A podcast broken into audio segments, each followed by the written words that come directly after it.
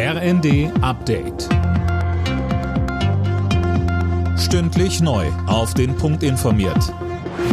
Ich bin Daniel Stuckenberg. Guten Abend.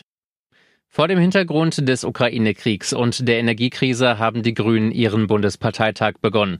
Diskutiert wird unter anderem über die AKW-Laufzeiten.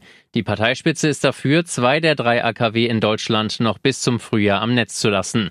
Eine Laufzeitverlängerung darüber hinaus kommt für die Grünen Vorsitzenden Nuripur und Lang hingegen nicht in Frage.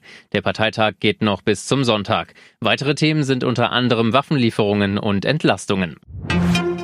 Der Bundestag hat sich heute zum ersten Mal mit der Gaspreisbremse beschäftigt. Bis zu 200 Milliarden Euro sollen dafür bereitgestellt werden.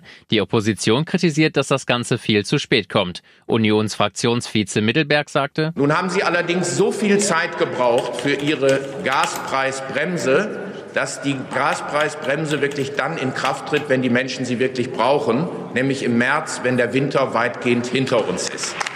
Das ist das Ergebnis Ihrer politischen Arbeitsleistung und das müssen Sie sich schon vorhalten lassen. Vor dem Hintergrund steigender Flüchtlingszahlen über die Balkanroute erhöhen Deutschland und die EU-Kommission den Druck auf Serbien.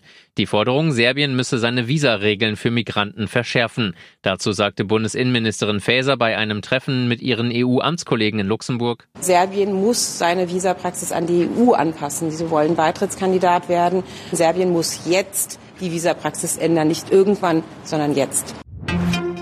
In der Fußball-Bundesliga empfangen die kriselnden Schalker am Abend Hoffenheim. Der Aufsteiger hat die letzten drei Spiele verloren und steht aktuell auf dem Abstiegsrelegationsplatz. Hoffenheim könnte mit einem Sieg bis auf Platz drei vorrücken. Anstoß ist um 20.30 Uhr. Alle Nachrichten auf rnd.de